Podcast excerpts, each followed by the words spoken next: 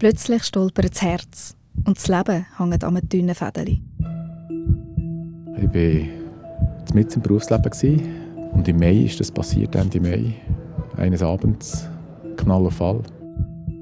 Ein Herzinfarkt. Wem passiert das? Mein Name ist Jost Roger, ich bin 52. Mein Name ist Annemarie Kammermann, ich bin 71-jährig.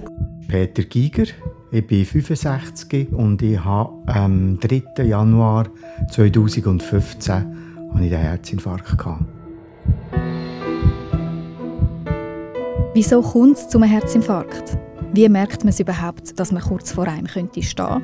Und was ist nachher, wenn man ihn überlebt hat? Das zeigen wir in diesem sechsteiligen Podcast. Wir treffen drei Menschen, die einen Herzinfarkt überlebt haben und reden mit Fachpersonen. Von den Symptomen über die Akutbehandlung, die psychischen Auswirkungen, die Reha-Zeit bis zum Neustart, einem zweiten Leben.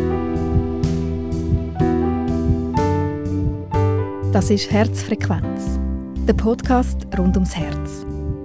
Im Auftrag von der Schweizerischen Herzstiftung, produziert von der Podcast Schmiede.